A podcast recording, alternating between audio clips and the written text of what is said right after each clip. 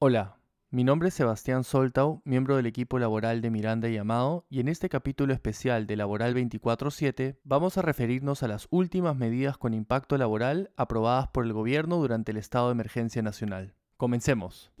Mediante decreto de urgencia número 029-2020, publicado el día de hoy, 20 de marzo de 2020, el gobierno ha precisado cuál es el tratamiento legal de los días de cuarentena en el caso del personal de empresas autorizadas a operar, que por la naturaleza de sus labores no puede trabajar remotamente. El decreto ha establecido que, tratándose del sector privado, los empleadores deberán otorgar una licencia con goce de haberes. Además, que se aplicará lo que acuerden las partes y que a falta de acuerdo corresponderá la compensación de horas. A pesar de que la redacción de esta disposición no sea la más clara, consideramos que ella, primero, zanja la discusión en torno a la naturaleza del periodo comentado, pues establece que se debe tratar como una licencia con goce de haberes. Y, segundo, si las partes lo encuentran más conveniente, podrán arribar a acuerdos alternativos a la compensación de las horas dejadas de laborar, con posterioridad al estado de emergencia.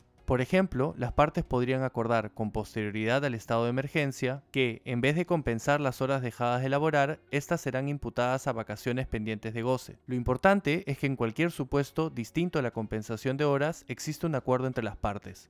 El decreto de urgencia número 029-2020 también ha precisado que, durante la vigencia de la emergencia sanitaria, los empleadores del sector público y privado están facultados para modificar y establecer de manera escalonada los turnos y horarios de trabajo de sus trabajadores y servidores civiles, como medida preventiva frente al riesgo de propagación del COVID-19, siempre que no afecten el derecho al descanso semanal obligatorio. Con relación a esta medida debemos destacar dos puntos. Primero, que el decreto confirma que el empleador puede implementar las modificaciones comentadas de manera unilateral, sin tener que pasar por la consulta y negociación obligatoria con los trabajadores involucrados y segundo, que el empleador tendrá dicha facultad durante la vigencia de la emergencia sanitaria, que es de 90 días calendario, según lo dispuesto por el Decreto Supremo número 008-2020 SA, y no solo durante la vigencia del estado de emergencia nacional, que termina el 30 de marzo de 2020.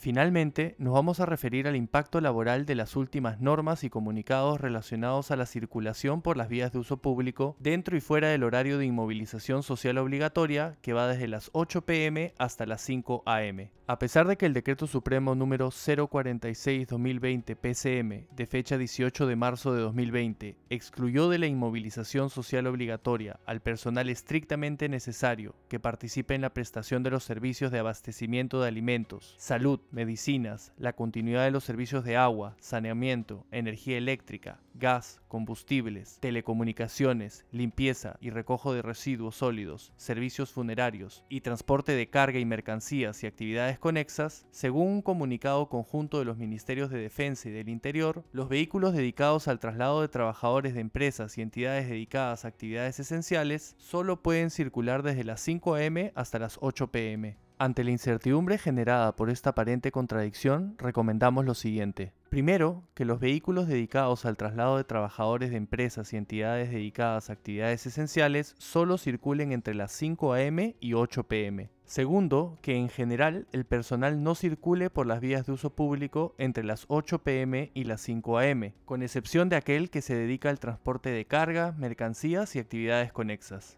Tercero, en línea con lo mencionado, modificar los turnos y horarios de trabajo, considerando que los trabajadores pueden salir de su domicilio a partir de las 5 a.m. y que deben llegar a sus casas antes de las 8 p.m. Cabe resaltar que ninguna norma ha prohibido que durante el periodo de inmovilización social obligatoria las empresas autorizadas continúen desarrollando sus actividades dentro de sus instalaciones.